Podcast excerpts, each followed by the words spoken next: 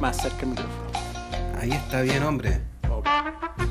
Bueno, eh, después de exactamente un mes, hemos estado de vuelta. Hemos vuelto. En forma de fichas mandalorianas. Así que.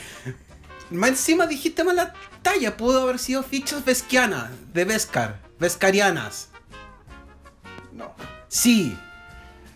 En fin, bienvenidos a el podcast que supuestamente lo dieron por muerto, pero no, no está muerto, está vivo. Así que, nuevamente bienvenidos a este episodio de Hermanos en Pandemia. Nicolás lo cantó increíble. Bueno, Pensé eh, que me iba a seguir en la idea de cantar el tema de Star Wars, pero. No, Pero no. para, para nada. Eh, No. Estamos en un nuevo estudio que eh, me da la sensación que tiene más rebote que el anterior, pese a que es más pequeño. Eh, Cosas mágicas de la geometría. tu pieza es más grande. O era el mismo tamaño. El problema era más cuadrada. Sí, era más cuadrada. Entonces, bueno, Detalles muy importantes que todos nuestros auditores deben Sí. saber. claro, efectivamente estamos en un nuevo estudio. Esta vez no es la pieza de mi hermano, esta vez es mi pieza. Eh, así que nada más, a la acción, porque ya hemos estado callados por un mes y eh, la gente pedía cosas. De hecho, nos dieron una lista de capítulos, por lo menos, que vamos a tener que analizar. Ya, ya, ya algunas cosas. Pero, el tema que nos convoca. eh, la serie del momento en cuanto a ciencia ficción no es Star Trek Discovery, no es The Expanse, que ahora todos los eh, críticos eh, snob dicen que es lo mejor del mundo. Porque justo ya cuando todo el mundo le empieza a gustar Mandalorian, empiezan a aparecer estos hueones. Dicen, no, Mandalorian es muy popular, vamos a poner, vamos a buscar una serie muy, No, básicamente. muy oscura para que... básicamente fue, me gustó esta serie, a nadie más le gustó, por lo tanto debo hacer que todos la vean para decir que yo la vi primero. Algo así. Pero el tema de fondo es The Mandalorian. Una serie que eh, al principio, cuando salió, como que no le tenía mucha fe. Porque dije, ya, esto es una excusa para tener un tipo Boba Fett para la serie. Porque obviamente la primer, el primer intento de hacer una serie de Boba Fett falló. Eh, entonces no como que no, no le di mucha, mucha bola. Hasta que de repente vi un Yoda enano. Y Y listo, Y listo. Sold. Sold. No necesitáis nada más para vender una serie. Necesitáis un Yoda guaguita. Listo. Y con eso, con eso arregláis todos los problemas de Star Wars. Entonces, eh, claro, yo, yo vi The Mandalorian la primera temporada en enero del, del año pasado. Eh, y bueno, le dije a Nicolás, oye, puedes verte esta serie, pero pandemia llegó y todas esas cosas. Eh, tampoco teníamos un podcast, así que tampoco teníamos como una razón de fondo para consumir mm, eh, cosas. Entonces empezó a pasar el tiempo y se, eh, salió la segunda temporada. Dentro de los tópicos que queríamos tratar, obviamente estaba esa serie y un poco el tema de Star Wars. Eh, no sabía cuándo la- lo iba a hablar, hasta que vi el último capítulo. Dije, ya, esto hay que hablarlo, hay que hacerlo pronto ya. Entonces, eh, obligué a este pobre ser humano a, a ver The Mandalorian en menos de dos semanas. Y, Lo cual se logró. y lo cual se logró. Y por eso estamos haciendo eh, este podcast. Ahora, la pregunta de fondo es, ¿The Mandalorian salvó a Star Wars? Mi, mi, mi perspectiva. Primero, la pregunta es estúpida. Segundo, la gente que hace esa pregunta es estúpida. Porque eh, el, el tema no es si una serie o no salva a Star Wars, es eh, si los fans le dan cierto respeto o cierto tiempo a las cosas que maduren, que yo voy a, eh, a plantear ese tema un poquito después. Así que, dada mi opinión, termino esta charla TED y terminamos el capítulo. Y Nicolás. mi opinión vale corneta, así Sí, que. Vale, mi corneta, ya. Eh, ¿Qué opinas tú al respecto, Nicolás? Yo discrepo un poco. Yo entiendo la perspectiva del cual uno se dice que Mandalorian salvó Star Wars. Ya, eh, expláyate. Yo creo que Mandalorian le da una idea de volver a las raíces. En el sentido de dejar de preocuparse tanto de grandes arcos gigantes y la cacha de la espada. y centrarse bien en personajes que andan por este universo, por este universo. Ya, a ver, comparto eso, pero claro, lo, lo que pasa es que eh, efectivamente esa era una razón de por qué me gustó Mandalorian, porque es una serie como de vaqueros en el, en el futuro, por así, decirlo. Pero eh, eso es pensado en, la perspectiva de, un público más eh, general.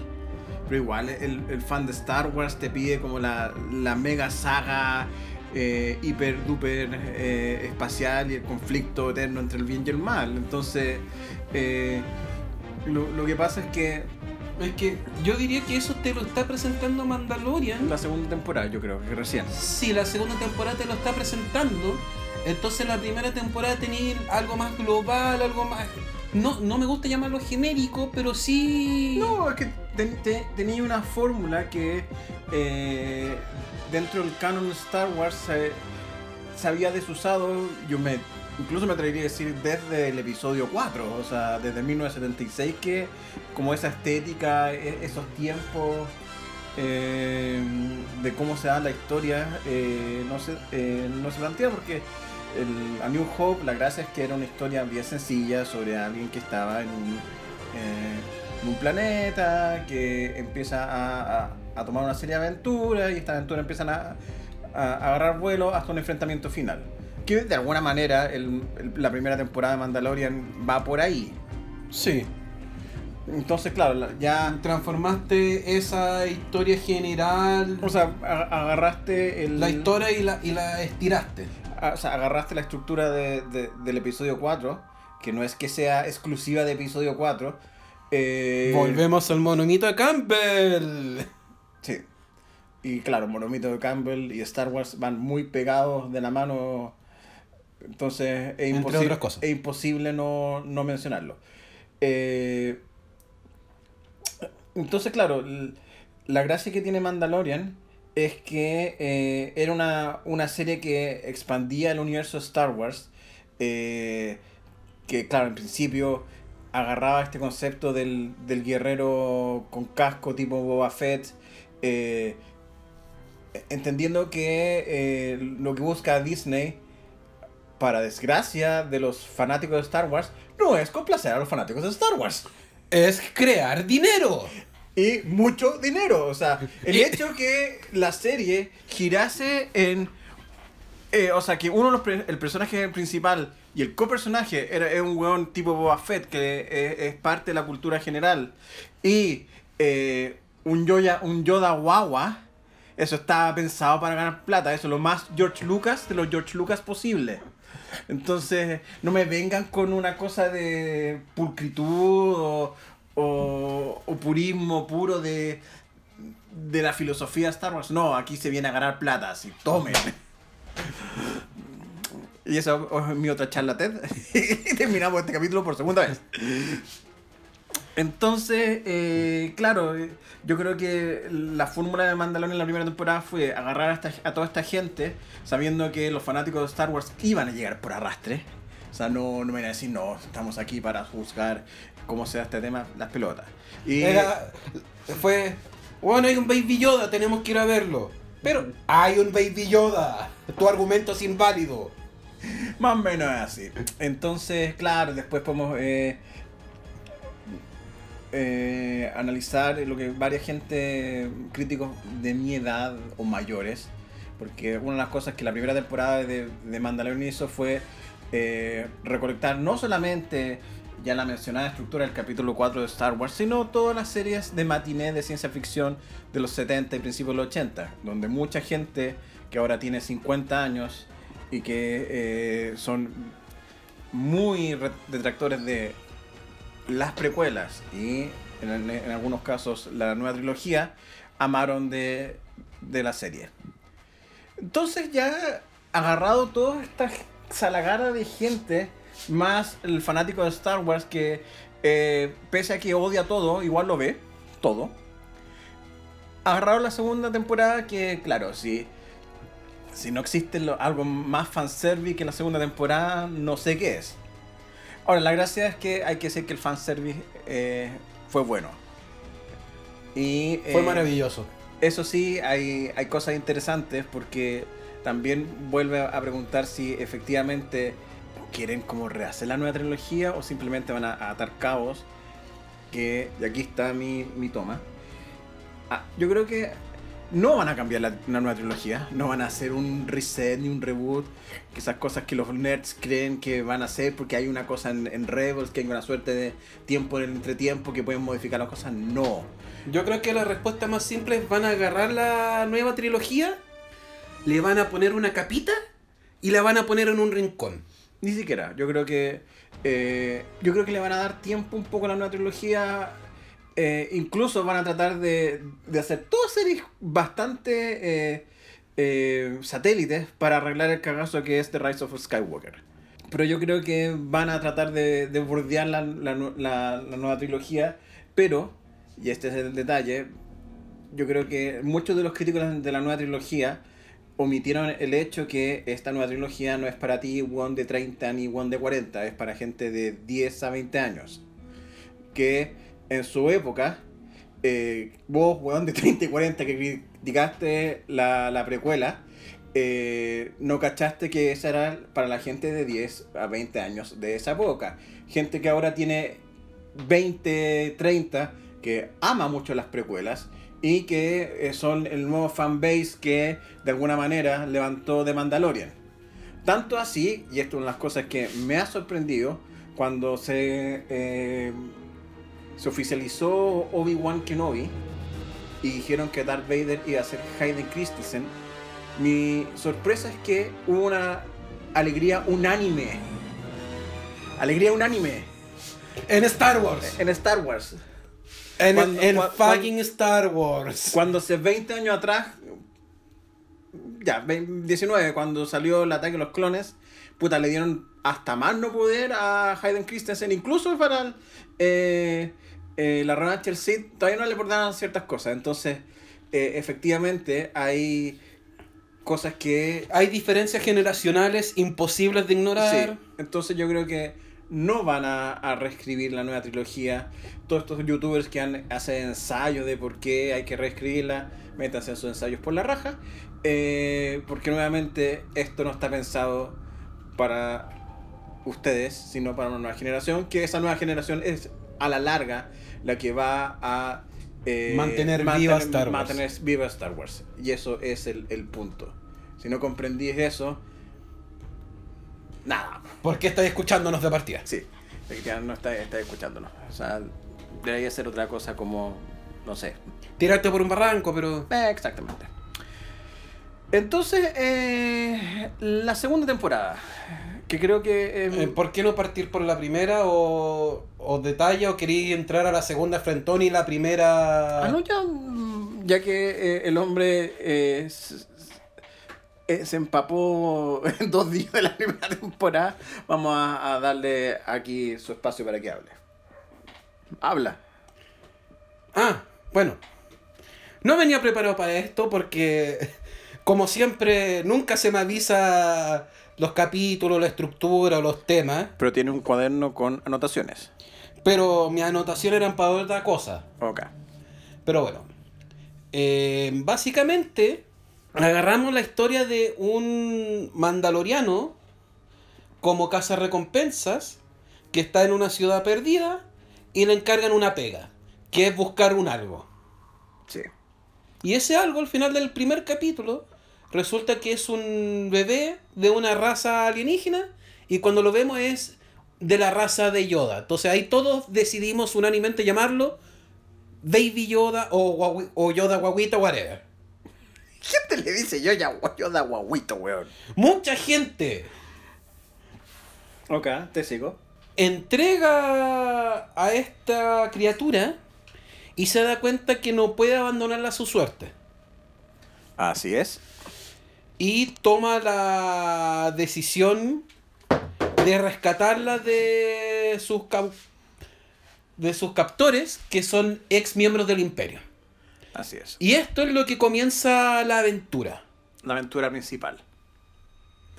Eh, entonces, claro, la, la gracia que tiene esto es que el- los capítulos son como eh, mis quests Que eso es lo interesante.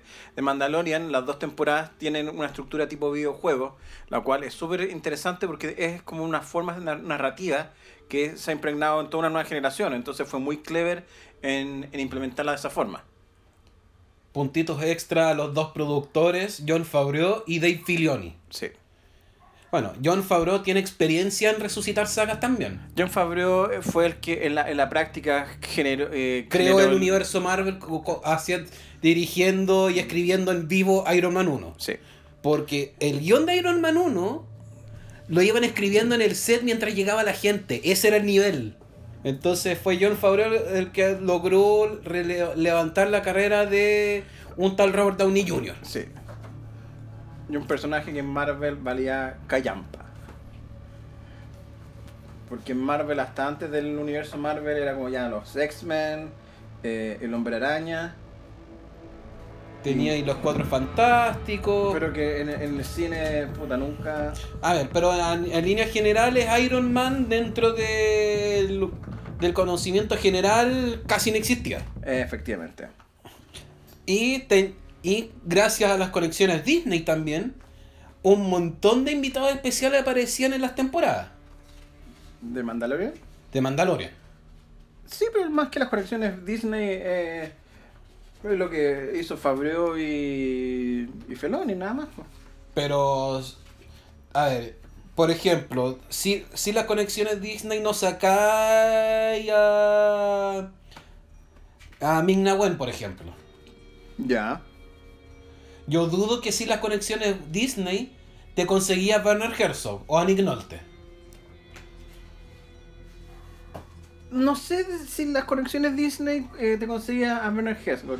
Eh, eh, yo creo que mm, él quería participar, encontró el proyecto interesante y participó. Ahora, por si acaso, eh, Werner Herzog se le, se le atribuye el que Baby Yoda fuese un, un animatronic y no un CGI. De hecho, ya todo el mundo comenta la historia que cuando eh, encontraron ciertas dificultades en animar a, Baby Yoda y alguien dijo, ah, ya, convirtieron en CGI, este one le gritó a, Fab, a y a compañía, hagan el mono bien, cobardes. Y creo que después de haber sido insultados por Ben Herzog, eh, decidieron hacer o mantener a Baby Yoda como como un animatronic. Entonces el éxito también de Baby Yoda se lo deben a Ben Gesco. Bueno. Gesco, por si acaso. También está Carl Weathers, Apollo Kid.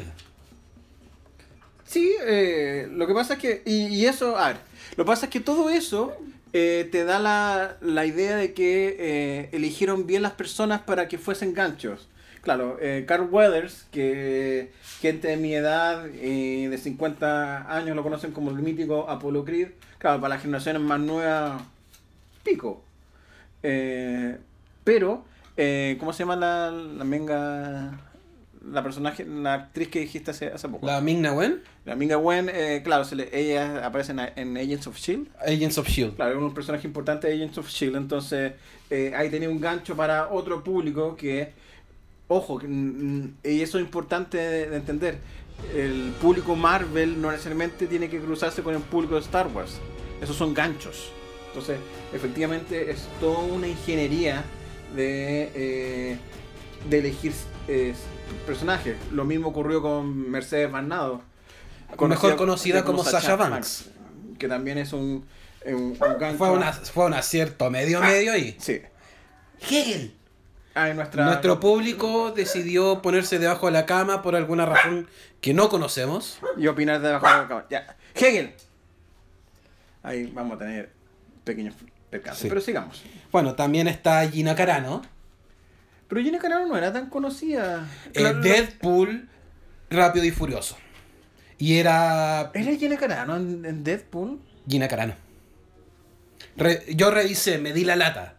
Ya. Entonces, tenía el enganche de Deadpool, tenía el enganche de películas Rápido y Furioso, y ella fue famosa por MMA. Por MMA. Entonces, y esto es temporada 1. Y finalmente Giancarlo Esposito. De, afamado por Breaking Bad. Efectivamente. Entonces sí, tenía un cúmulo de, estrellas que eh, de repente, claro, es, un riesgo agarrar un cúmulo de estrellas y, ponerla en, una serie porque puede ser que no, no funcione. Pero funcionó bastante bien. Eh, entonces, eh, claro, ¿cuál es la gracia de, de, de Mandalorian en la primera temporada? Que eh, de alguna manera tenía su propio ethos, tenía su propio relato. No, no hablaron nada del universo principal de Star Wars hasta casi al final. O sea, cuando eh, la Herrera, la Herrera Mandaloriana le dice a, a Mando que eh, tiene que entregar a Baby Yoda a, a los Jedi. eh, hablando de, de los Jedi como si fuesen como unos hechiceros. eh, Unos hechiceros casi diabólicos. casi diabólicos o casi míticos. Entendiendo que eh, esta facción donde estaba eh, Mando era como una fa- facción muy talibana que estaba muy alejada del, del mundo. Entonces, claro, no- lo más probable es que no sabían que los Jedi eh, murieron en la purga. En... En la purga del, de la venganza del Sith. Entonces, claro, efectivamente, eh, hablan de, de los Jedi como una suerte de leyenda. Ahora entendiendo que efectivamente han, ahí hayan pasado como 25 años desde el... Eh, y entendiendo también que cuando esto ocurre, la serie ocurre cinco años Años después, después del regreso del Jedi, donde todavía los Jedi mantenían un un misticismo de su existencia. Sí, o sea, todos decían que los Jedi están... Extintos, Extinto. que eran relatos del pasado para, de, para niños. Entonces eh, se mantiene esa idea a lo largo de, en especial de la primera temporada. Así es. Entonces, claro, eso era lo interesante que eh, no tenías que... De la primera temporada que no tenías que ser fanático de Star Wars o... te- o- o O no tenías que... te- conocer tenía- el, el mito tenía de- que- las peli- ten- con las películas bastaba y sobraba. Ni siquiera las cosas. A ver, yo creo que con ciertos conocimientos de la de Star Wars bastante sobrada. Ni siquiera había que ver las películas para para se- seguir la serie. O sea, esa es la gracia. Porque claro, eh, no tenías que saber qué eran los Jedi o qué significaban los Jedi para que eh, Mando tuviera que entregar el eh, a, Baby Yoda. Claro, lo que sí ya al final eh, se notaba que ya generaron un gancho, porque el, el- al final, bueno, aparece este personaje que es Moff Gideon, que, a ver, los Moff es un título militar. Es un título militar del imperio de altísimo grado. Pueden ser títulos nobiliarios quizás. Sí, puede ser, pero el hecho es que... eh, Es, un, es como un título, un cargo que se le da a gente con capacidades muy especiales, muy restringidas. Grand Moff Tarkin de la primera trilogía tenía ese título porque fue básicamente el creador de la Estrella de la Muerte. Ya. Claro, el. Los Moff efectivamente eran gobernadores eh, el primer imperio y que después eh, generaron como un consejo imperial de, regentes. Claro, el, estaban los regentes, pero eh, claro, el regente era el gobernador de un planeta, el Moff era eh, un gobernador del sistema ellos eh, efectivamente eran como los asesores directos del imperio. Y en, en ese sentido, el, el más importante fue Moff Tarkin, que apareció en el episodio cuarto. Y que, bueno, después de su muerte, no sé si esa parte no la tengo clara, eh, su puesto lo ocupó Vader. Da la sensación que sí. Pero hagamos como Ya. resumen. Sí, lo, lo que pasa es que, lo, lo que pasa es que ya, efectivamente, ¿cuál es mi punto? Que al final de la primera temporada de Mandalorian hacen el, el gancho para toda una serie de conceptos y cosas que necesariamente un fan de Star Wars eh, conoce. O sea, el, el- término de Moff, eh, efectivamente los Dark Troopers, que es algo que viene de Rogue One. eh, y el final con el Dark Saber, que eso es algo obviamente de, de Clone Wars y, y de Rebels. Entonces ahí genera e- e- este enganche. Entonces, claro, lo- los más fans así se pusieron locos por el tema del Dark Saber.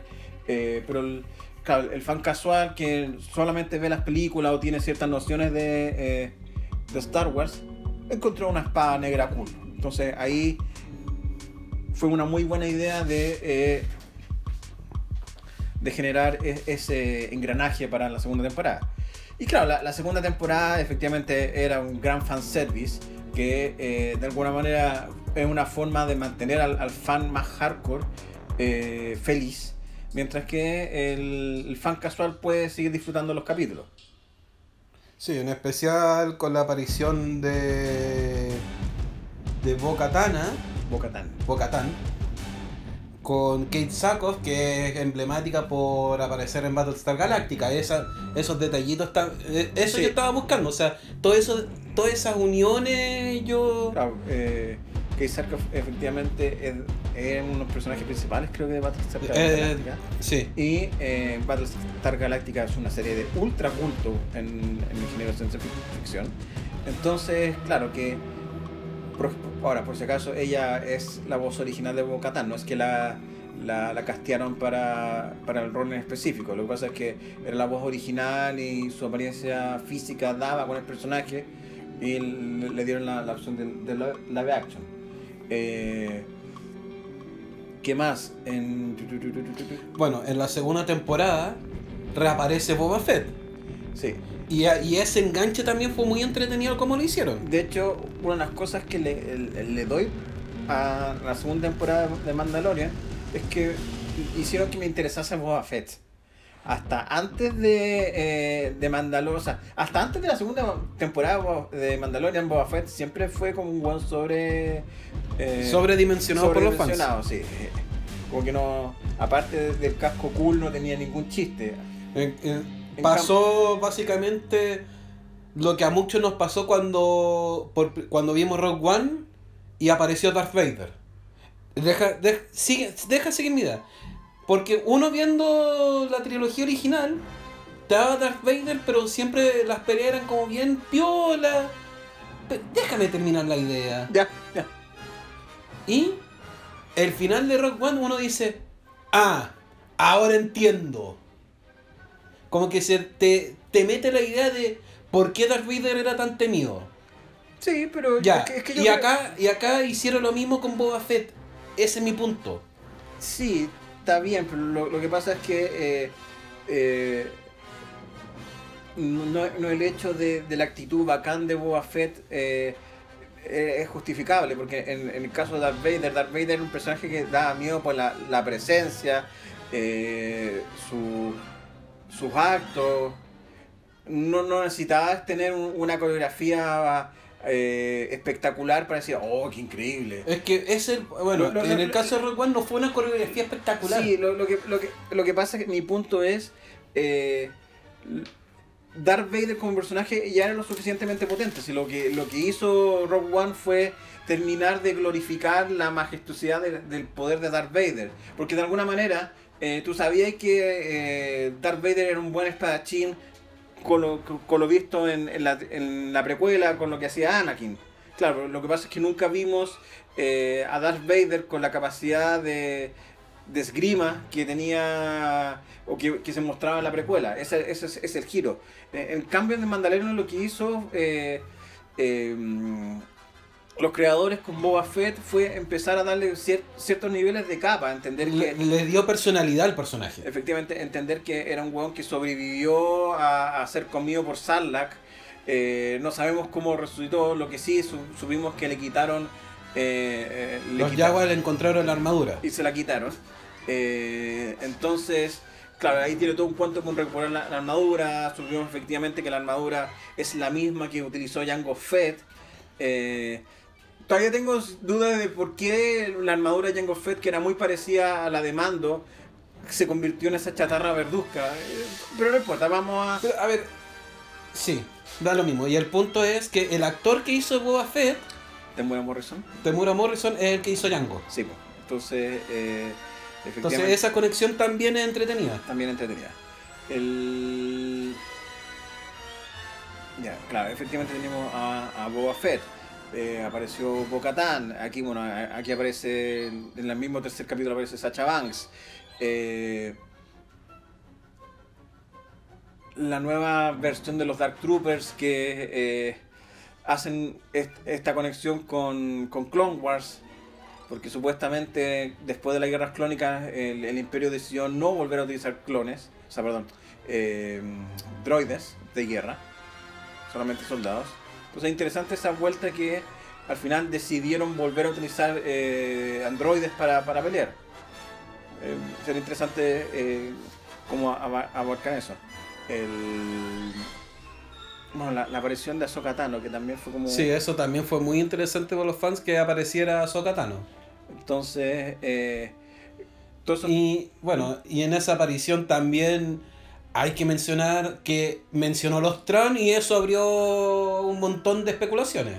el almirante que, eh, que ahí, a eso es mi punto, iba, volviendo a la unión de, de Boba Fett. A ver, ¿cuál es el gran tema de, eh, de Mandalorian como tal? O en la, en la- a ver, ¿por qué Mandalorian como tal? Porque efectivamente los live action o, las series con acciones siempre van a tener como mayor impacto y mayor relevancia que las series animadas. Si bien... eh, de Mandalorian, especialmente la segunda temporada, se sustenta mucho de lo que ocurre en, eh, en Clone Wars y en Rebels. eh, que aparezca en Mandalorian, efectivamente ya tú puedes darle importancia y puedes eh, empezar a seguir historias. Entonces empiezan a, a agarrar ciertas cosas de lo que se llama el universo de Legends. Eh, y, a ver, eh, explicar un poco esto. A- antes de que... eh, Antes de la compra de. Antes de la compra de Disney a, la, a, a, a Lucasfilms, Claro, el plan de, de George Lucas era en rigor. Eh, él iba a hacer las precuelas y todo lo que venía después, háganse cargo ustedes, yo voy a seguir yo voy, a, yo voy a armar un castillo con plata. Eh, efectivamente, entonces... eh, Lucas en ese sentido daba más libertad mientras le pagara la franquicia. ah, Sí. Denle. Efectivamente, o sea, si alguien lo hubiese pagado para hacer una versión chilena de Star Wars, puta Lucas, efectivamente ya, re- deme plata. Y no se hubiese ni siquiera arrugado. Entonces, eh, eso generó una serie de eh, versiones o eh, de- líneas de, líneas de, canon. líneas de, ta- de tiempo que eh, explicaban la- lo que ocurría entre las películas y después de la película. y antes de las películas.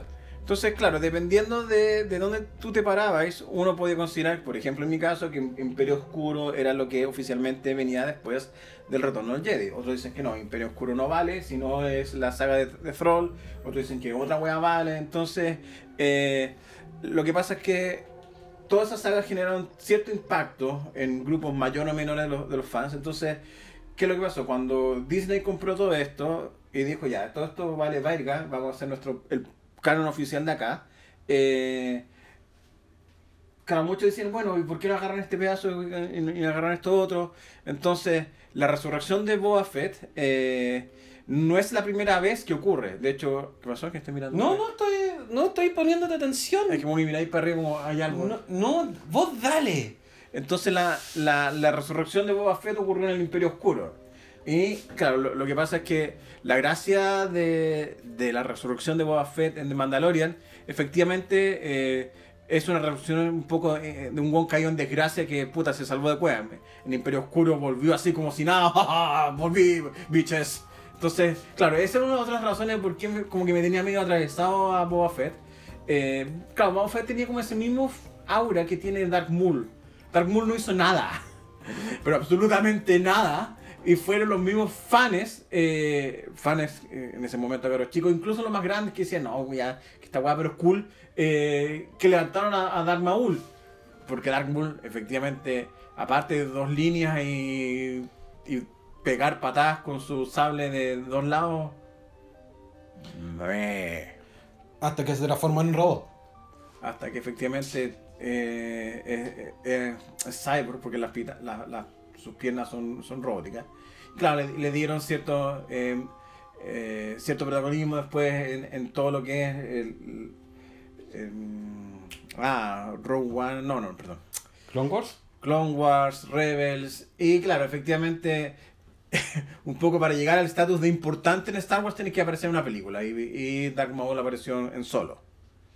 Entonces, eh, efectivamente fueron los fans que eh, sobre salvaron a Darth Maul del, del olvido. Y claro, estos mismos fans eh, han mantenido la figura de Boba Fett, pero necesitáis una forma, una, una capa para hacerlo más atractivo a todo el, a todo el resto. Yo creo que en ese sentido eh, los creadores de, de Mandalorian hicieron lo suyo. Pregunte. No, más que preguntar, hay alguien que no, del cual no hemos hablado ni, ni Coco. ¿Ya? De mando, Ah, Pedro Pascal. Dingerin, ¿ya?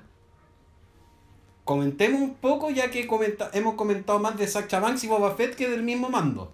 Es que, claro, eh, Din Djarin es el personaje principal que eh, el universo se mueve alrededor de él. Lo que pasa es que, a ver, el- es un personaje que eh, no es un no es un mandaloriano puro, es un, lo que se llama un expósito, que es alguien rescatado de un clan y lo empiezan a criar. Y eh, vive bajo el- este clan que son... Vive el- bajo el credo antiguo de los mandalorianos. Bajo el creo antiguo. Entonces, eh, el, el tema con el, con el chico empieza a chocar, porque claro, no es que eh, quiera a Baby Yoda porque es una guagua Yoda, no. Lo que pasa es que él, por su pasado de, de expósito de cómo el imperio le destruyó todo, eh, no iba a permitir que eh, hicieran lo mismo con, con la guagua y es por eso que empieza a romper sus propias reglas del credo. Entonces, claro, es un personaje que su conflicto es su conflicto con el credo. Ese es el conflicto, por lo menos, claro, no tan fuerte la... O sea, sí, igual fue fuerte en la primera temporada porque, claro, al final eh, metió a todo su clan de, de mandalorianos para salvarlo de, de Baby Yoda y eso produjo que su grupo se, tuvo, se tuviese que eh, diseminar por la galaxia. Al final de la primera temporada vuelve al, a- Al escondite. al escondite y se da cuenta que toda la armadura de los demás están, eh, están tiradas porque los buenos tuvieron que apretar cuevas. Entonces, claro, eso, eso produjo que efectivamente... eh, ¿Por qué me ponéis la- mi micrófono a mí? ¿Por qué estáis hablando vos, po? Ah, que yo no hago eso contigo, soy, soy egoísta. Y Eh, después te, y después te quejáis que tenéis problemas con tus voces, pero dale. Ok, entonces, eh, ese es el tema, es un personaje que tiene ese conflicto. Y, eh, bueno, la segunda temporada efectivamente Ahí sí que se hace patente el conflicto. se hace más patente, principalmente porque eh, de alguna manera mm, la guagua o el niño lo ve como un hijo, entonces eh, su responsabilidad con el, eh, su misión, porque el- no es que él quiera dejarlo, sino lo obligan a, o sea, le asignan la misión de dejarlo un Jedi. eh, más con el hecho que tiene que mantener su- sus costumbres. Y choca con el hecho que cuando empiezan a encontrar con, con las otras, eh, los otros clanes, que los otros clanes tienen como un- una visión distinta de las cosas, obviamente se, se cuestiona su propia, su propio actuar. Es por eso que eh, en el capítulo 7 de la segunda temporada, cuando él decide sacarse eh, la máscara para poder infiltrarse, claro, muchos dijeron, oye, es la gran revelación, lo hizo por el niño. O sea, no, no necesariamente por el por Baby Yoda, sí, efectivamente tenía que hacerlo para rescatarlo. Pero yo creo que ya con el encuentro con Boca empezó a preguntarse, chuta, mi forma, su, su, su modo, su modo this is the way. Este, que dependiendo de la traducción que uno pille, es esta es la forma, este es el camino. Los españoles siempre en su modo onda vital, eh, eh, era el camino es así. La versión chilena, esta es la weá. en- en fin. Esta, esta es la weá y esta es la weá. Entonces, claro, el, lo que hizo la segunda temporada en, es efectivamente cuestionarse el, el, el credo o la forma de- del clan de, de, de. Entonces, eh, y sobre Pedro Pascal, efectivamente es, es interesante cómo se generan ciertos mitos, eh, especialmente lo- los detractores de, Pedro Pascal. Eh, a los detractores decían que él había renunciado de Mandalorian porque aparecía muy poco tiempo con casco. O sea, la, la gracia es que el tema corre con el uso del, del, de- del casco de cuando se lo pone o no. Pues entonces, si es tan importante el tema, no sería absurdo que inventasen excusas para que se lo sacase a, a cada rato. Quizás ya la tercera temporada, cuando ya el conflicto está armado, va a tener más motivos para sacarse el casco, pero En las primeras temporadas donde estáis creando el conflicto, donde estáis mostrando que él es bastante acérrimo en sus creencias, no tiene ningún sentido que se lo saque. Aparte, eh, a Pedro Pascal le- le sirvió de, de bolilla porque eh, la primera temporada, la mitad, no la actuó él. O sea, él puso la voz en todas, pero como tenía compromisos actorales, eh, no la no pudo interpretar físicamente al, al personaje. Entonces, eh, igual es una ganancia para todos. Ahora, eso demuestra que el fan de Star Wars de repente es bastante eh, eh, bien Enfermito. enfermito. De hecho, de, de ocio empecé a ver estos, estos eh, videos de YouTube de los reaction. Y ¿en qué capítulo? En el capítulo. El capítulo 7 de la segunda temporada. eh, un one dijo que iban a matar al personaje de, de Gina ¿De Gina Carano? de Gina Carano por sus dichos eh, que había dicho en el eh, a mediados de año por el tema de Black Lives Matter. De hecho hubo una campaña, un change.org, que como sabemos Vale toneladas de pico cósmico. la, el- la importancia de change.org vale cero. Una campaña que pedían despedir a Gina Carano. Misma campaña por otra parte de los... O sea, no... Claro, no hicieron campaña, sí, sí hicieron campaña principalmente porque Pedro Pascal se burló de los fanáticos de pronto. Entonces, eh, es difícil tratar de, de hacer una serie con hueones que eh, pegas por un lado o pegas para otro. Ahora, tenemos que empezar a acercarnos al final de la segunda temporada, que es el hito universal de la, de la humanidad, según muchos, que eh, es la aparición de Luke Skywalker. Si no sabían, sí, apareció Luke Skywalker. Y sí, con la voz de Mark Hamill. Con una voz de Mark Hamill lo más autotoneada posible, porque obviamente Mark Hamill tiene 65 años y está totalmente ronco. Entonces, yo creo que fue un, un acto de, de amor dejar la, la voz eh, en sus 30. Entonces, claro, eh, al final del día, ¿qué es lo que pasa? Ocurrieron varias cosas eh, al principio. Bueno, se supo que Baby Yoda se llama Grogu, que nació en la práctica en, en el templo Jedi. Lo que muchos creen que Baby Yoda es, hija, es hijo de, de Yaddle. ¿Quién es Yaddle? Si ustedes han visto las precuelas, uno sabía que aparte de Yoda había otro Yoda como Lady Yoda o Yoda femenino. Eh, efectivamente, eh, que eran miembro del Consejo Jedi. Y eh, por lo menos de lo que estoy viendo acá, al parecer era más joven que Yoda. Entonces, puede ser que eh, Baby Yoda era, era hijo de, de esta Yoda llamada Yaddle. Y, eso explicaría por qué todo su día lo pasó en el templo. Y claro, la explicación es que lo sacaron del templo. Entonces la, la única teoría que tengo es que Yaddle estaba ahí, escondió a Baby Yoda, lo sacó ahí y bueno, fue muerta por Anakin Skywalker. Y eso es fácil de hacer eh, considerando que mm, Hayden Christensen todavía es joven, entonces puede... puede Todavía te da para ponerle unos cuantos kilos de estuco y recrear esa escena. O sea, ni siquiera con estuco, sino no, no tiene... eh, claro, no, no tiene tan... No está tan demacrado para... No, pero siem- siempre... Porque creo que Hayden Christensen no tiene 40 años. De tener tu edad, yo creo. 36, entonces, no, igual, igual necesitáis, igual necesitáis un poquito para, Ya, pero el, el hecho es que se... pero lo podía hacer fácilmente, no es, no es, no es lo que hicieron con Moff Tarkin o Leia en Rock One. Sí. Entonces, eh, es, ma- es mayor, tiene 39. Bueno, eh, eh, el hecho es que ahí tenía una, una posible explicación eh, y podéis nuevamente vincular la- las precuelas. Entonces, eh, a ver, ya, y aquí llega- al fondo, porque al final eh, llega Luke, se echa todos los, eh, los Dark... eh,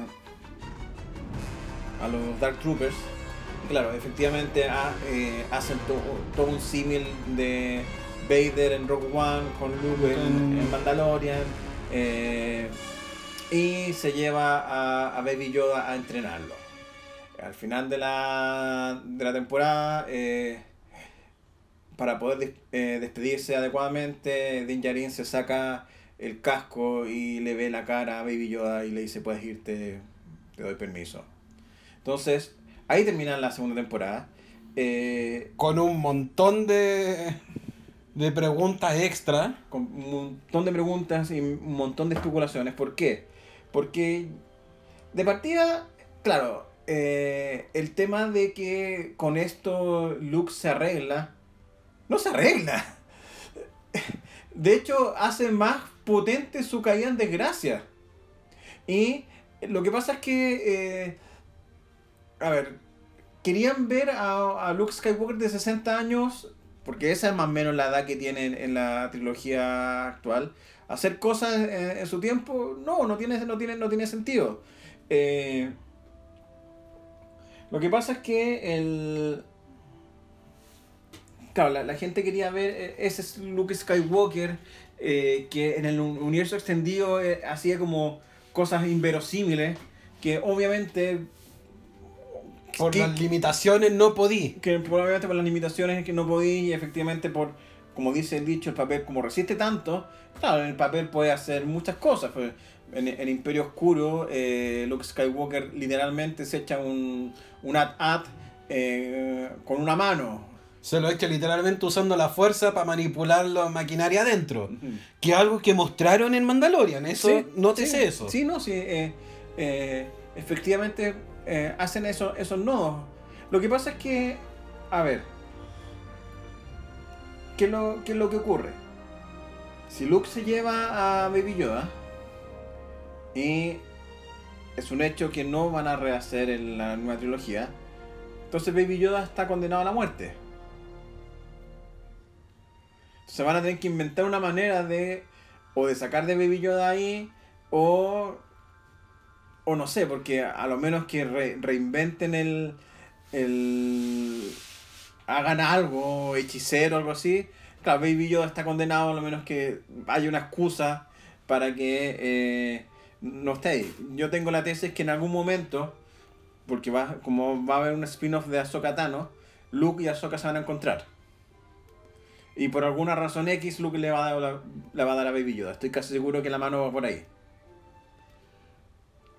Yo creo, yo también estoy de acuerdo que hacer la mano para Para evitar la muerte Pa- desastrosa de Baby Yoda. evitar la muerte o por último para evitar tener que meter 40 hechiceros juntos para alterar lo de las Jedi. Pero es que no, no es Last Jedi el problema. ¿Cuál es el problema? Eh, el hecho que el... el eh,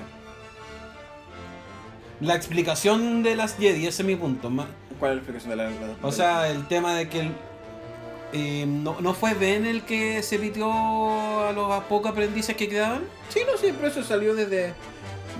Lo que pasa es que, a ver, ven eh, con algunos caballeros que... eh,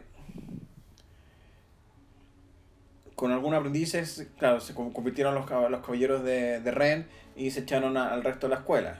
Entonces, claro, eh, bajo esa línea se habrán echado a Baby Yoda. Entonces, la pregunta es, claro, pero eso fue 10 años después y... eh, si yo si uno trata de seguir los tiempos porque Ben tenía a ver Ben según los tiempos tenía 30 años o sea ya para The Mandalorian Ben solo tenía 5 eh, Luke de un poco haciendo la, línea de tiempo eh, Leia y Han le dan a Ben le dan a a, a Luke a Ben eh, cerca de los 10 años, cuando ya cacharon que no podían controlarlo. Entonces, eh, igual tenía un tiempo, otros 5 años más, un poco para que, por razones de marketing, y por razones de dinero. De dinero y porque si no vaya a generar un, un disturbio en la fuerza muy potente. Eh, No Luke, puede- Luke le debe devolver de alguna forma, ya sea a, a Mando o a Ahsoka Tano a Baby Yoda. Y que ya cinco años más Baby Yoda ya, ya debería ser como el infante Yoda. Ahora, mm, eso es un tema. Yo sigo planteando que eh, el, el hecho de, de haber mostrado este super Luke haciendo todas las cosas no, no quita el hecho de la naturaleza de Luke Skywalker. Luke Skywalker es siempre un personaje que eh, tiende a ser irracional. Eh, la gran crítica que eh, eh, le, le hacen a, al de las Jedi es que cómo Luke tomó ese camino, si Luke supuestamente es un hombre sabio. ¡Las pelotas! Luke siempre, ya sea en canon y el universo expandido, y ve- versiones varias. hace, toma muy malas decisiones. Entonces, eh, el cuento de que era un hombre sabio que se había convertido en Obi-Wan Kenobi, no, no, no es así. No, no lo fue eh, en la trilogía original, no lo fue en el universo expandido y no lo fue en la nueva trilogía. Entonces, esa idealización yo creo que es un problema. Eh, hay un problema de sobre la idealización de Luke Skywalker como una suerte de santo. No, pues la gracia de Luke Skywalker es que es un buen que toma malas decisiones y que de alguna manera eh, tiene que resolverlas. Y en eso es su, su madurez. Y, pero ha sido siempre así. Entonces, eh, de- decir que eh, después de- del regreso del Jedi Lu- Luke encontró la iluminación, no, no fue así. Y un poco, esa es como la idea que quieren eh, perpetrar en, en la nueva trilogía. Y que de nuevo, en, en el universo extendido, por lo menos en el Imperio Oscuro, queda claro que Luke mete la pata Big time. muy, muy big time. Imperio Oscuro, para contextualizar, si la trilogía Throne es el libro que narra lo que ocurre después del regreso al Jedi, es una saga de cómics que agarra el mismo concepto. Entonces, claro, Y, y en, Eh, en este cómic, Luke Skywalker se mete al lado oscuro de la fuerza. sí, porque cree que de, de esa manera puede... Puede intentar controlar al- a los clones de, de Palpatine. Entonces, Porque Palpatine tiene clones, por supuesto. y que quedó eh, en canon. Sí, lo sé. Ya. Bueno, eh, un detalle. Mi hermano no, no vio The Rise of Skywalker. Entonces aquí voy, voy a tener que hablar cosas de The Rise of Skywalker.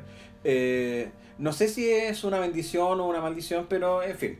El, hecho es que eh, hay muchas cosas que ocurren en The Mandalorian que eh, establecen lo que eh, más o menos se mostró en Rise of Skywalker y genera preguntas sobre lo siguiente.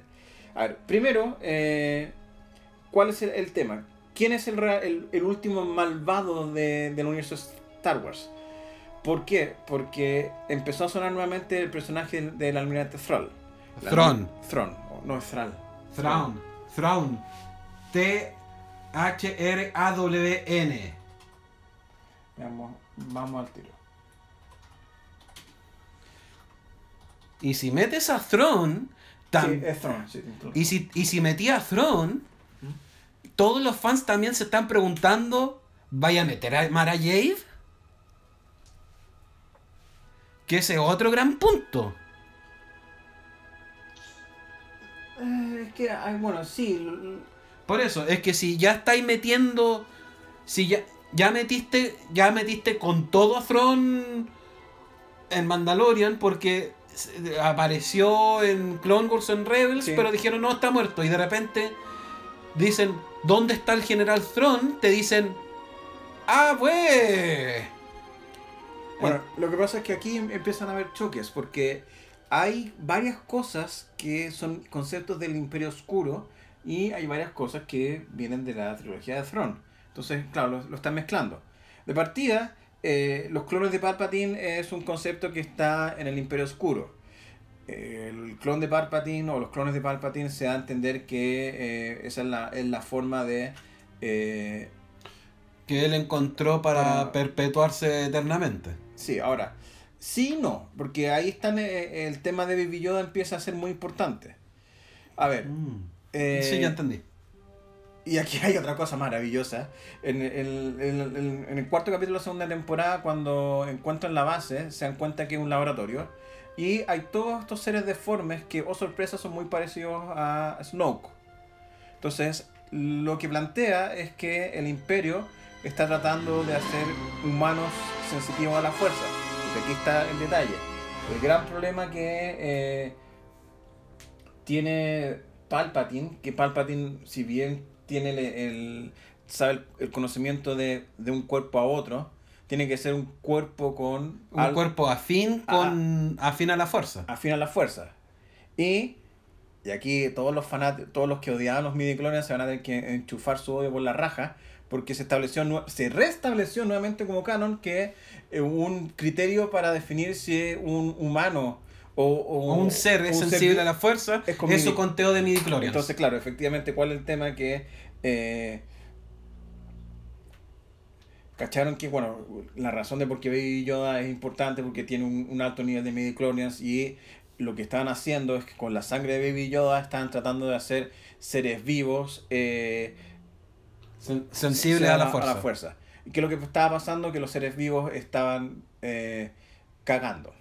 Ahora, ¿qué es lo que pasó? Eh, en The Rise of Skywalker, eh, así, unas cosas, a ver, ¿cuál es mi gran problema que le encontré a la trilogía nueva? Es que es muy, eh, es muy intempestiva, pasan, pasan cosas y como que no, no la explican.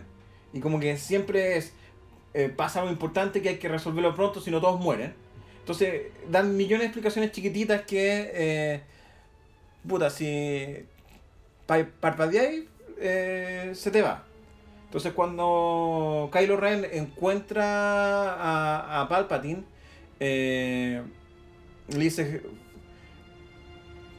¿qué te diferencias tú de, del gran líder Snoke? Palpatine le dice, yo creía Snoke. Y hay una, una escena que hay como varias eh, probetas grandes con los cuerpos de Snoke. Entonces, ahora entendiendo un poco lo que ocurrió con en el capítulo del laboratorio, que todo esto es deforme, se entiende que Snoke nunca fue eh, un humano o un ser vivo bien, bien definido, porque como era creado en laboratorio y como era creado a la, a la mala, eh, la fuerza como de, de alguna manera lo, Lo lo- deformó. lo, lo rechazaba y lo formaba. Ahora, eh, claro, la pregunta es, Moff Gideon, ¿a quién le, a ver, a quién le juraba lealtad? ¿A Palpatine o a, a? Porque, bueno, y aquí empieza todo un detalle que eh, más bien como que los más fanáticos de, eh, Star Wars están explicando y que, claro, el fan promedio no cacha. Hablaron de la operación Cinder o la operación Cenizas. Claro, la operación Cenizas principalmente fue eh, el, el edicto final de Palpatine sobre el Imperio. O sea, si él moría, el Imperio tenía que, que cagar. Y a partir de esas cenizas crear un nuevo Imperio. Entonces, eh, la razón de por qué cayó tan fácilmente el Imperio después de, de Star Wars eh, fue porque efectivamente Fue por diseño, fue, básicamente. fue por diseño. Entonces, por eso cuando Manfield, que el, el contrabandista que estaba con Din Djarin en el capítulo 7, eh, le recuerda al, al jefe militar lo que ocurrió en, en un planeta por la operación eh, Cenizas, eh, claro, le dicen, bueno, era un sacrificio que había que hacer por el fin del imperio y de hecho explican que están como complotando para que efectivamente volver a, generar caos y, y volver a, a alzarse. Pero, como salió el, el tema de Throne, efectivamente queda la duda si eh, Moff Gideon eh, ¿Sirve para este nuevo resurgimiento del imperio o para mantener la gloria del imperio antiguo que ya estaba, que es básicamente la misión de Throne? Sí. Ahora, lo que pasa es que la, el, el tema de la operación Cinder, que está explicado un poco en, en The Rise of Skywalker, claro, Palpatine eligió a, un, a, una serie de almirantes que se fueran al, a, su escondite, que estuvieron escondidos por casi 30 años, Eh, y ahí armó en la superflota. Pero no, los llamó a todos. Y entre ellos estaba Thron. Porque Thron no, no da, la, da la sensación de que Thron efectivamente eh, no fue llamado. Y es por eso que está dando vueltas. Moff Gideon tampoco fue llamado. Entonces siempre está esa pregunta de que eh, ellos quieren armar el imperio por su cuenta o están haciendo una suerte de, eh, de conexiones para, Para mantener la gloria del viejo imperio. para mantener o, o- o- o un poco de de que después se van a reunir o están en una misión especial porque el tema de eh, se me fue la idea Eh, el tema de Palpatine y, y este tema de, crear eh, seres sensibles a la fuerza explicaría de por qué eh, de, por qué está haciendo esto Moff Gideon y me da la sensación que estos droides igual eran como sensibles a la fuerza, porque cuando llegó Luke, o que pararon de, de arremeter contra el, puente de, de la nave y se lo tornaron a él. No, no, no estoy tan seguro de eso. Bueno, pero eso es. eh, Pero hay mucho para especular, o sea. sé, es mucho más especular. Y después viene todo el tema del final de temporada, qué va a pasar con Bo-Katan y el resurgimiento de Mandalore.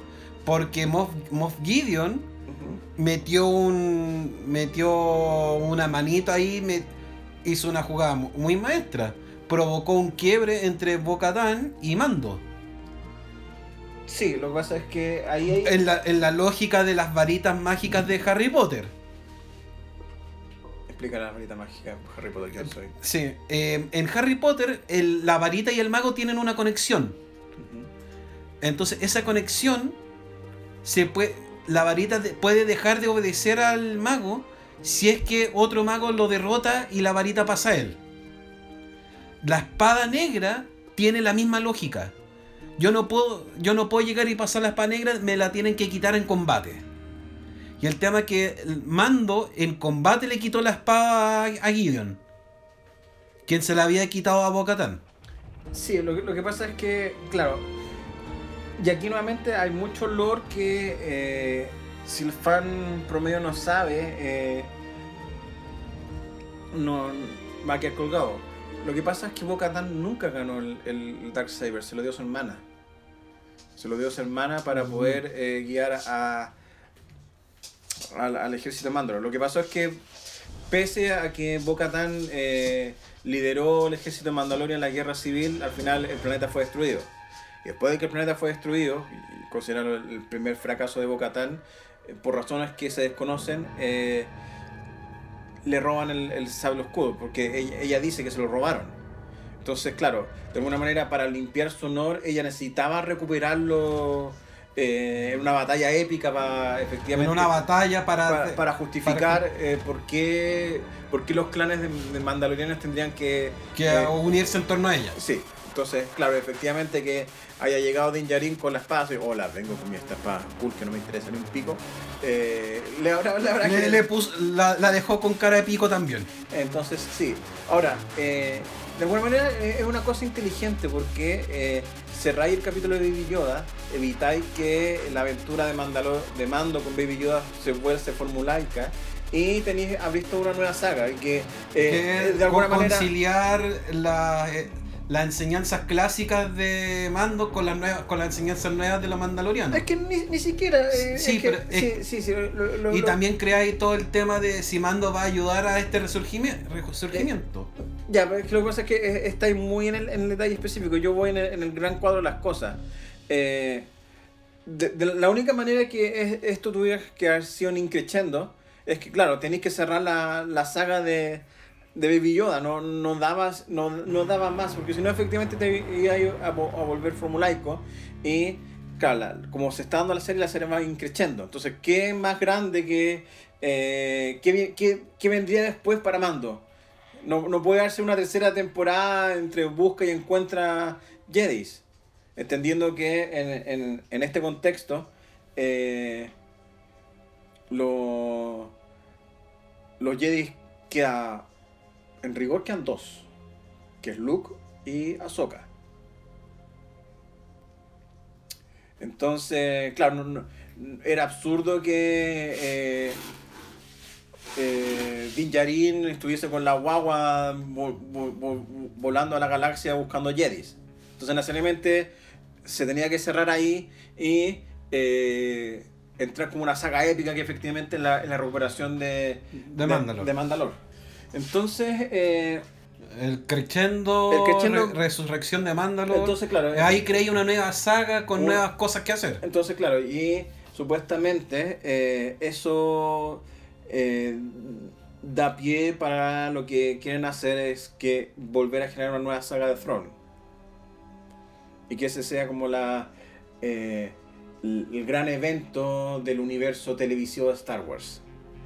La pregunta que uno puede hacerse es, eh, de partida, ¿Se va a mantener la, la nueva trilogía? Sí, se va a mantener la nueva trilogía y no hay, no hay manera de, de, Sí, olvídense del sueño húmedo de que van a hacer una segunda nueva trilogía. No. No hay cómo. No, porque nuevamente... O sea, si quería hacer la nueva trilogía Throne, no tenéis cómo, pues, weón. No tenéis cómo, olvídalo. Entonces, claro, eh, efectivamente van a hacer esta nueva versión de, de la saga de Throne. Y, eh, claro, lo, lo que pasa es que hay, hay temas bien interesantes. eh, porque, claro, una de las críticas que eh, le, le dicen a, a, a, a- a Kathleen Kennedy, así se llama ella, ¿cierto? A Kathleen Kennedy, sí. que ella tenía como una suerte de, de agenda feminista y por eso crearon a Rey. Pero si te ponía a pensar, nuevamente en el universo expandido, ya sea por la parte de Throne o la parte de- del Imperio Oscuro, Luke queda como un pelele. O sea, en el Imperio Oscuro, recordemos que eh, Luke mete la pata, ¿quién lo salva? Leia.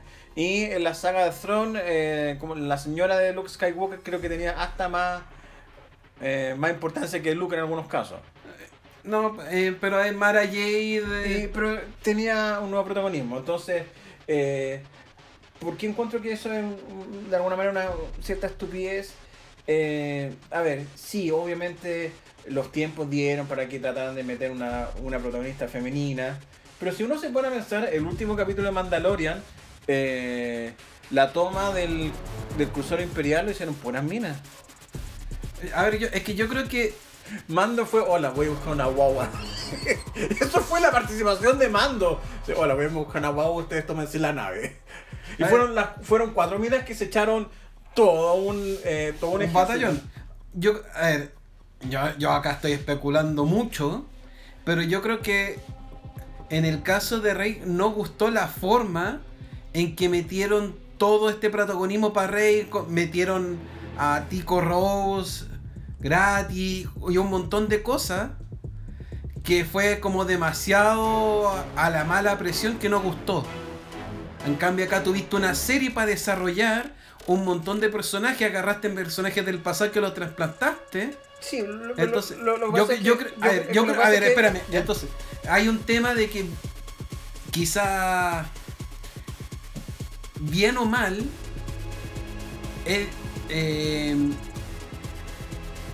te metieron todo este mensaje a la fuerza versus que te lo hayan metido por, por goteo.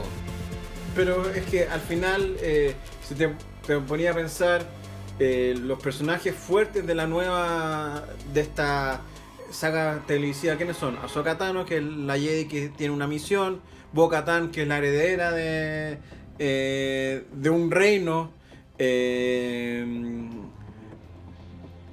Pero, Feng, que es el asistente de, de, de Boba Fett, que eh, apa- apareció en hartos capítulos. pero, pero ahí está. Pero ese es a eso quiero tratar de llegar. Bueno, es que de alguna manera... Pero, pero de alguna manera, me decís Bo-Katan que, que, tuvo, que la tuviste desarrollando tanto en Rebels como en Clone Wars. Ahsoka Tano lo mismo. Entonces no son personajes que, que un día te dijeron, miren, ac- acá está este personaje que lo puede hacer todo. Bueno, Ahsoka Tano era un personaje que lo hacía todo, y por eso al principio le, cargaban. Era como un, era, tenía esa conducta de Anakin eh, en, la- en el ataque de los clones, pero es que mi, mi- punto igual va por el... De alguna manera mm, me dan la razón con la crítica que le hago a la, a la trilogía nueva, que pasaba muchas cosas y no, y no, y no, no permitía respirar. Si te ponías a pensar, la, la, la trilogía nueva se hizo en, cuatro años en la práctica. sí, Eh, básicamente. Mientras que la, la a ver, las precuelas y la... La precuela, a ver, la No. precuela también se... No, la seis- precuela... la precuela se hizo 6 años, 99, 2002, 2005. Y la original 77, sí, también 6 años. Entonces, eh, no sé si tan, apurado. Lo, que pasa es que mi, mi- punto es, eh, si acusáis a una nueva precuela de tener una agenda feminista, eh, porque la protagonista tenía, mucha, mucha importancia, chucha, eh, de alguna manera toda la nueva, la nueva saga televisiva giran en, en torno a mujeres que Es que curiosamente, es que para mí no va por ahí la, la explicación. ¿Mm? Porque yo no escuché ese argumento para ninguna de las protagonistas femeninas de Mandalorian. Bueno, es que ahí está el punto. No son protagonistas. El protagonista es un hombre.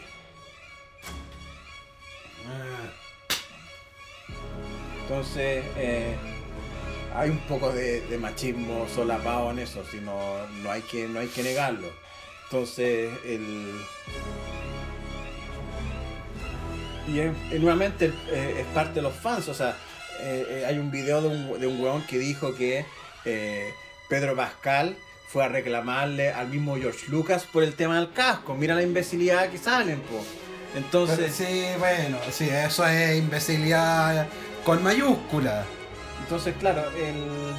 Porque ahí anda a reclamarle a John Favreau por último, que es el productor, no a George Lucas. Sí, pues, es que me, es que me, me- me da risa. El tema de, de- de Star Wars es que hay ciertas santificaciones y personajes tan eh, glorificados que eh, ya sea eh, en la historia o como fuera la historia, o sea, George Lucas eh, poco menos que... O sea, a la, a la gente se olvida que George Lucas vendió Star Wars porque estaba chato de los fans y él dice, no, que quiero nueva sangre. No, él estaba chato que lo huevearan y que... Y que fueran a la casa a y que decirle mierda. Y dame la trilogía Throne, maldito imbécil. Entonces, eh, ¿Por no- qué permitiste que mataran a Chewbacca? No mataron a Chewbacca. El universo expandido, sí. Bueno, pero es que. el- Pues, Estoy colaborando con el punto. No,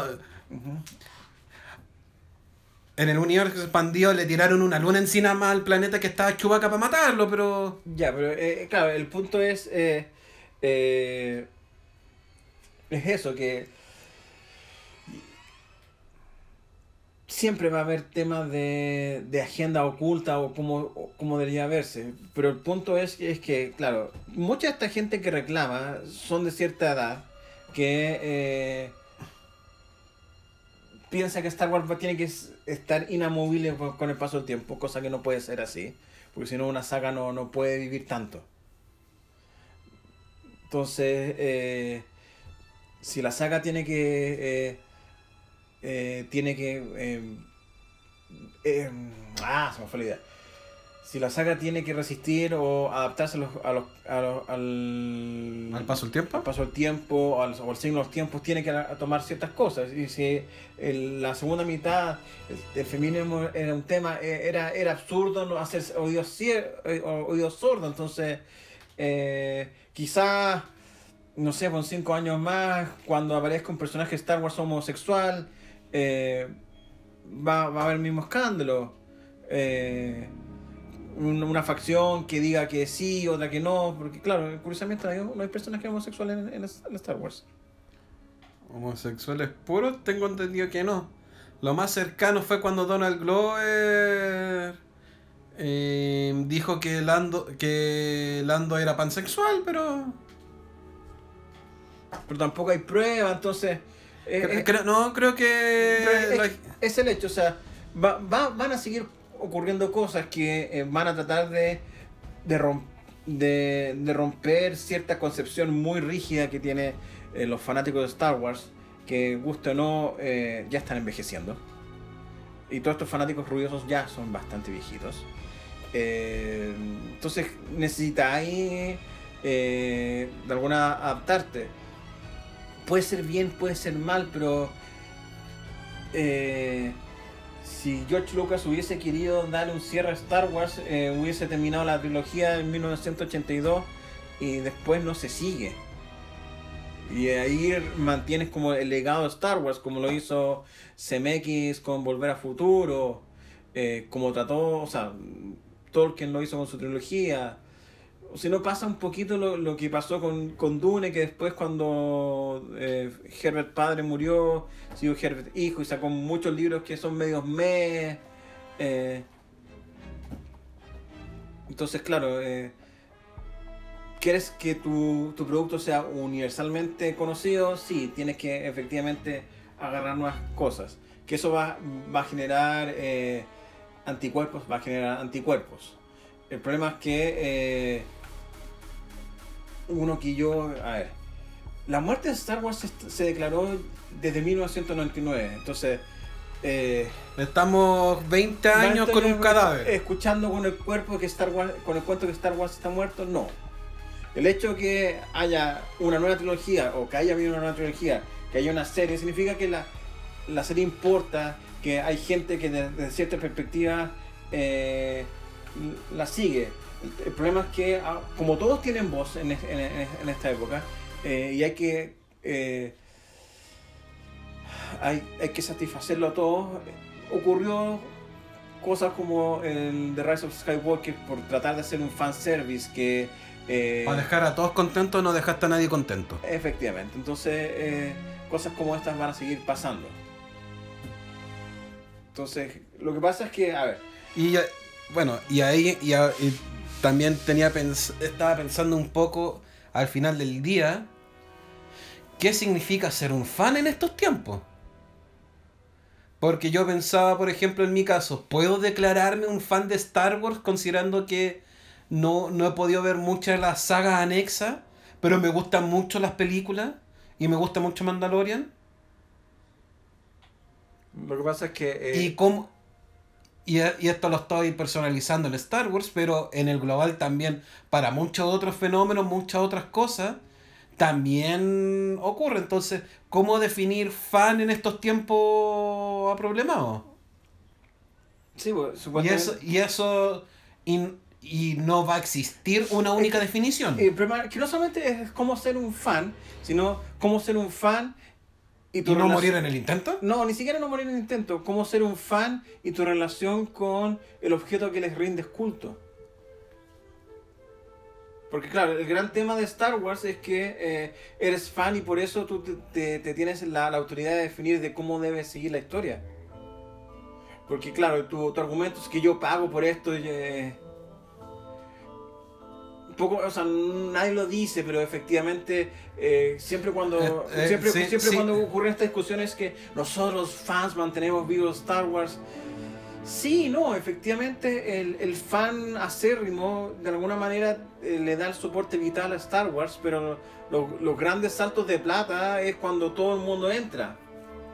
Porque si no Star Wars, a ver, de no ser así, Star Wars sería sería siendo el, fenómeno de culto que eh, ocurría a principios de los 90, que chucha, nomás 50 personas se juntan en el planetario para ver ciertos espectáculos. Entonces, eh, es que lo estáis personalizando, lo estáis centralizando en Star Wars y, y, yo creo que la discusión de los fans da para más amplio. Sí, no, sí, da para más amplio. Eh, pero claro, lo que pasa es que podríamos empezar a agarrar otros ejemplos, pero ya estaríamos desvariando mucho.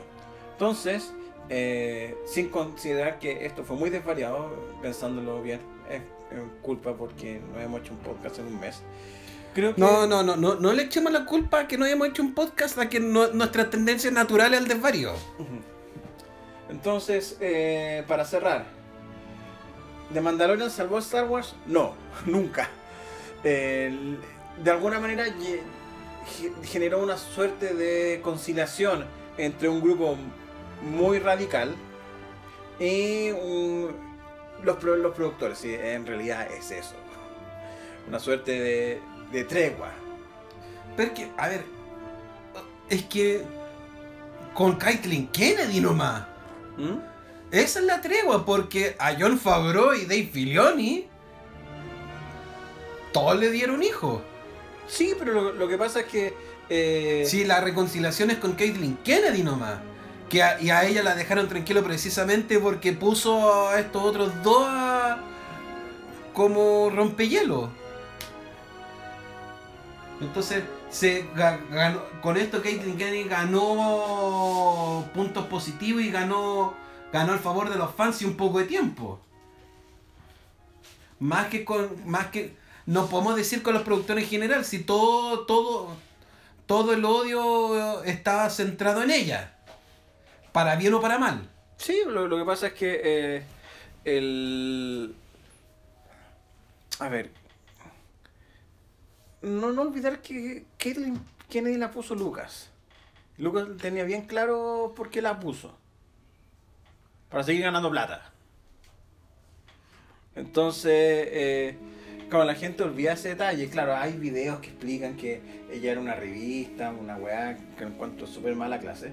Eh, porque de alguna manera eh, asumes que Lucas fue tan tonto que se dejó engañar por esta niña. No, Lucas la tenía bien clara.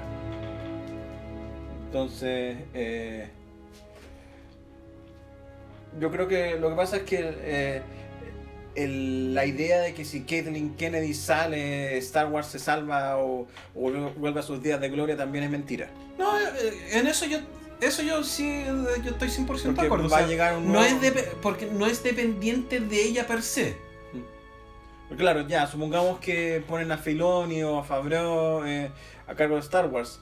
Por si acaso Lucasfilm todavía sigue dependiendo de Disney y si Juan Disney dice que queremos hacer la cosa de esa manera, no, upa chalupa, entonces no, no hay tanta indep- independencia. Como al fan le gustaría Entonces- creer. Entonces, claro, si, si al final del día quería echarle la culpa a Star Wars, a la, a la cosa de Star Wars como está ahora, echarle la culpa a George Lucas, que vendió Disney, que lo vendió Disney. Entonces, eh, es un problema bien circular, que la única manera de que... eh, de que pase, que no va a pasar, es que al final siempre van a haber tiempos tumultuosos, yo creo que va, va a ser ahí siempre. Porque yo cacho que va a llegar un momento que eh, Favreau Filoni van a hacer algo, porque ojo que la película Clone Wars, la primera, la encontraron una mierda. Porque la serie Clone Wars, a ver, la serie Clone Wars es, un, es una derivada o más bien es una derivada de una película que se hizo eh, el, el año 2008. Y yo me, me acuerdo que, eh, de hecho, la película Clone Wars, ¿ya? Que eh, dio pie a la serie, pues yo me acuerdo, lo tenía muy patente, tiene, porque aquí también es un momento que vamos a tener que hablar sobre estas weas de los, los notómetros. No, no, no, no. Es que si me vaya a dar el argumento que en Metacritic tenía un No, porcentaje eh, de menos, menos 15. Es que, no, pero déjame terminar la idea, pero es que igual es un referente porque siempre No. la- la- pero déjame hablar. Eh, pero, a ver, independiente, porque yo me, yo me acuerdo que la crítica la- la- trató a la película como horrible. Y que era una, la basura más basura posible. Y la película la dirigió Dave Filoni. Y yo me acuerdo que le, le echaron la culpa de, de todo lo malo de esa película. Entonces la gente también olvida esas cosas. O sea, Dave Filoni no, no, no fue un iluminado que cayó del cielo y ah, hizo una película que fue mala. Porque era mala la película Clone Wars. Que le echaron todos los... todas Le tiraron todos los muertos encima. Sí. Claro, le echaron la los muertos, o sea, le echaron la culpa a Feloni, que después, eh, por extensión, se la echaron a Lucas. Y muchos dicen que el, fracaso de la película de, Clone Wars acel- aceleró las ganas de Lucas de vender eh, Lucasfilm. Entonces, la gente olvida esos detalles. Sí, pero no, es que yo tengo un odio. Yo odio que me usen como argumento es que tuvo un 15% en Metacritic o, o Rotten Tomatoes, o Ya, el concepto. No, sí, sí. Lo que pasa es que eh, mi punto en, en- en citar a Metacritic, o sea, en este caso eh, Rotten Tomatoes, era decir que, claro, el, eh, la película fue vapuleada en su época. Por, por un poco para para probar que no era un invento mío, de que mi memoria me había fallado, o que yo estuviese eh, trollando. Efectivamente, en esa época la, la película no fue buena. El, el- tema es ese. Que siempre va a ser así. Que siempre alguien se va a llevar, va a, ter- va a cargar con infinitos muertos. con infinitos muertos. Y si, si hoy día es Kathleen Kennedy, ya la van a matar. O sea, mediáticamente hablando, van a, figurativamente van hablando. a poner otro weón. eh, este weón va a tener una visión de Star Wars que. Ah, eh, que, no, que va a chocar con la visión del fan moderno, llamémosle moderno de Star Wars. o, o- o- o- o el fan que haga más ruido. Eh, y se va a generar este ciclo interminable. Entonces, eh, el tema de fondo es mientras Star Wars produzca plata, va a seguir funcionando. Y van a haber gente que lo va a amar y va a haber gente que lo va a odiar. Entonces, ahí tú vas a, a- a definir si eh, hasta qué momento sigues con tu Con tu Eh, fanatismo duro. tu fanatismo duro o, o a, a qué momento tú sigues con el fanatismo. Porque obviamente con el paso del tiempo hay gente que deja ser fan y deja consumir y deja de encontrar o interesante de el producto. el producto y eso está bien. Entonces eh, no hay no hay más vuelta a- al respecto. Es un ciclo natural. Entonces o- ojalá que eh, esto nos lleve a un momento que efectivamente eh, Star Wars muera por, pro- del- por temas del fanático. O sea, y ese es como mi gran tema. O sea, yo creo que al final, si alguna vez Star Wars llega a morir como tal, eh, No, va a ser culpa de Disney, va a ser no, culpa del no, fan. no va a ser ni culpa de Disney, ni de Caitlyn Kennedy, ni, ni de Favreau, ni de Feloni, va a ser el fan que se puso tan weón que ya dejó imposible de funcionar algo. Entonces, eh, es un tema. Y quizá en algún momento vamos a, a- hablar sobre efectivamente eh, ese fenómeno del fan moderno en estos días.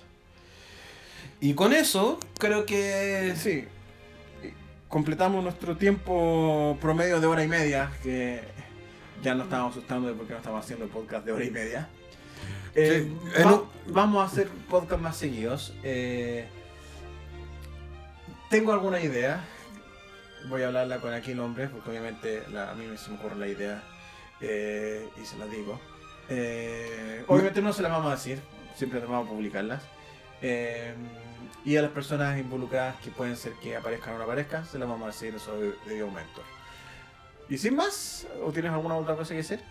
Eh, no, porque dejaste todo muy amplio, así que no sabré cuál de todas las cosas pendientes hay. Porque Pero- la tabla está muy Lo, lo- lo único, variable. lo único que voy a garantizar es que vamos a tener un, un capítulo pronto y no vamos a tener que esperar un mes. No, eso es lo único garantizable, Eso porque es- más encima se viene Royal Rumble. Eso es lo único constante en este podcast. Y sin más que decir, tarararí, pi, pi, pi, para, para, pa, para, pa. Para,